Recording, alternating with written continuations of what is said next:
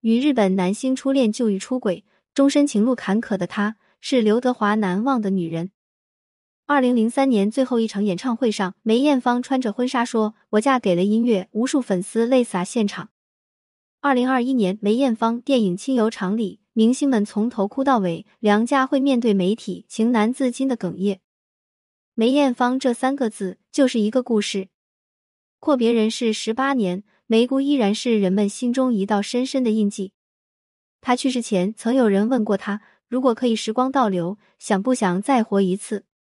梅艳芳说：“这人世间，活过一次就够了，活第二次不好玩。”一句不好玩，是他对这个世界最后的评语，也是他对那些爱过、恨过、原谅过的人们最无奈的叹息。零一，梅艳芳的童年底色是苦的，父亲跑船，母亲做黑衣，拮据的收入不够养活四个孩子，重男轻女的母亲权衡着该把女儿卖给人贩子，还是让他们去挣钱，最终他把两个女儿送去做歌女。四岁的梅艳芳开始和姐姐一起跑生计，她带着沉沉的头饰，提着重重的茶壶，逢人就倒茶，有人点就唱歌，阴差阳错练就了一副好嗓子。七岁，梅艳芳的父亲失踪，母亲再嫁，梅艳芳在继父的咒骂中长大，却一次也没在他面前流泪。我一定要做出成绩来给他看看。憋着一股子气，梅艳芳走上香港第一届新秀歌星大赛舞台。此时她年仅十九岁，但已经唱了十五年歌。嘉宾刘德华被她的歌喉惊艳了，最终梅艳芳一举夺冠，签约唱片公司，第一张专辑登顶中文金曲榜，媒体一拥而至。站在聚光灯下，梅艳芳的过去接受着审视。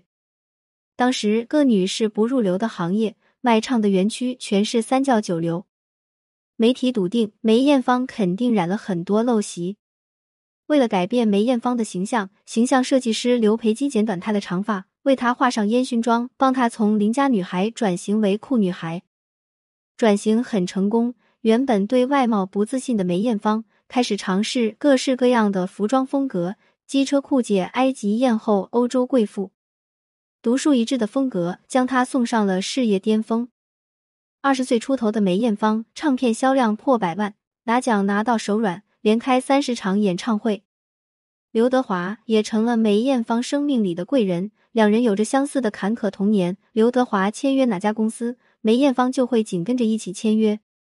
在刘德华身边，梅艳芳第一次感受到什么叫安全感。过去二十多年。她从不知道安全感是什么，内心巨大的不安驱使着她不断付出。他是娱乐圈有名的烂好人，借钱多达千万，几乎有求必应。友情中，这让他身边围满了人，一声声梅姑，充满了对梅艳芳的信任和尊敬。爱情里，这让他身边人来人往，却没有一个愿意为他停留。零二，一九八六年，梅艳芳对日本歌手近藤真彦一见钟情。近藤真彦来中国宣传期间，和梅艳芳一起共舞。舞池里，他低头温柔的问：“我可以吻你吗？”一个吻夺走了梅艳芳的初恋。后来两天，两人相约逛街，近藤真彦送的小礼物被梅艳芳宝贝地藏在保险柜里。近藤真彦回国后，梅艳芳思念他，有机会就给他打电话，没机会时就外租公寓买醉。刘培基很担心他的状态。多次去探望张国荣，生怕梅艳芳受伤，警告他：“你爱上一个卑劣的小人。”梅艳芳不信，直到发现近藤真彦脚踏多只船，和日本女星中森明菜纠缠不清，还出轨歌坛魔女松田圣子。这段多角恋中，梅艳芳找不到自己的位置，夹在多个女人之间，近藤真彦最终选择了中森明菜。你离开，我也能活得很好；他离开，我活不下去。彼时，中森明菜自掏八千万日元给近藤真彦买了一套房。交往一年后，近藤真彦离开了梅艳芳，重回单身的梅艳芳颓废三年后，再度邂逅了爱情。大学生 Paul 和梅艳芳都喜欢健身，两人相识后，梅艳芳有意隐瞒巨星身份，直到相恋后，Paul 才知道女友是香港天后。他用行动来表达真心，向梅艳芳求婚。当时的梅艳芳一心放在事业上，站在事业和婚姻的天平上，他犹豫了，眼睁睁看着胖从自己的世界中消失。梅艳芳内心深处五味杂陈。苦的是，梅艳芳最大的梦想是与爱人结婚、生育儿女，可惜失之交臂。甜的是，这是他离幸福最近的一次。往后十多年，他遇到过爱，遇到过情，却再也没有遇到过婚姻。零三，梅艳芳心中一直有一个人，这是众所周知的秘密。这个人就是刘德华，歌坛天王。某次演唱会上，梅艳芳当众放话，嫁人当嫁刘德华。因为刘德华不喜欢女孩去迪斯科，他从此再也不踏足。然而，刘德华已经有了女友，梅艳芳只以好友的身份待在他身边。感情上，他从不强求，这份随性也为他带来了缘分。徐克拍摄电影《青蛇》，原本想找梅艳芳饰演白蛇，但他看过剧本后更喜欢青蛇的角色。最终，梅艳芳没有出演青蛇，但她爱上了电影中的法海赵文卓。冥冥之中自有天意，张国荣将赵文卓推荐给梅艳芳做他的健身教练，没想到两人顺其自然就谈起了恋爱。赵文卓说：“一切发生的很自然，在他眼中，梅艳芳不是天后，不是巨星，只是一个需要保护的小女人。他知道梅艳芳没有安全感，热恋期间几乎整天都在跟他煲电话，电话打没电了，借电池也要打。”导演徐克看来，赵文卓这种行为很愚蠢。他性格中的保守和传统是一大缺点，但在梅艳芳看来，这却是不可多得的优点。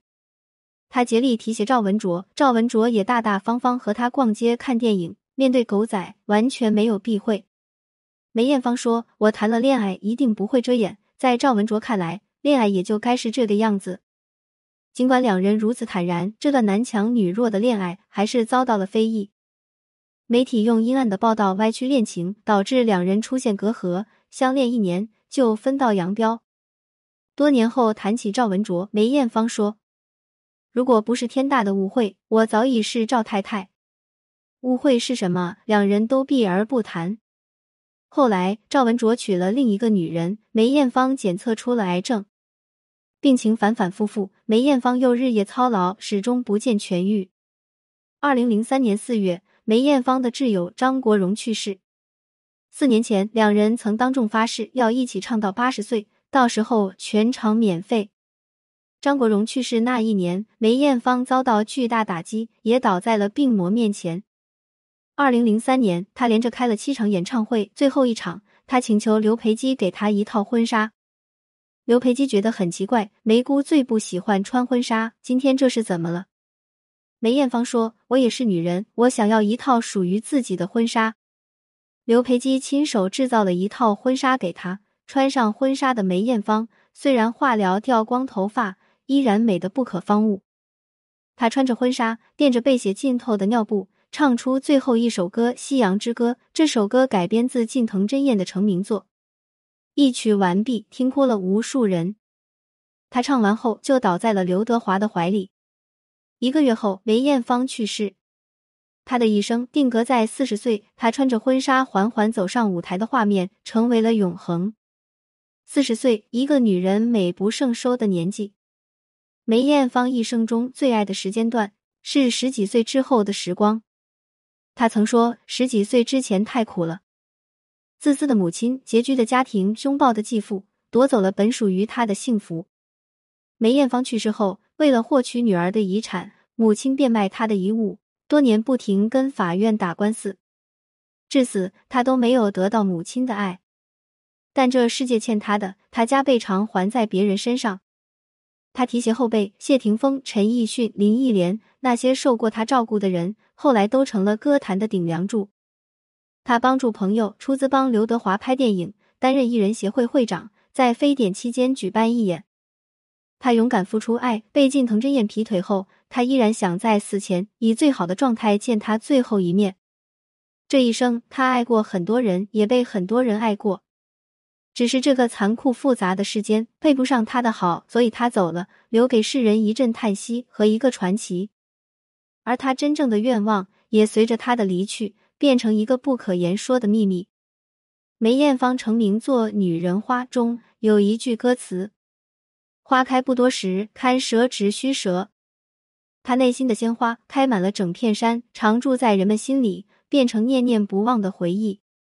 这片风景或许是梅姑生前最大的慰藉。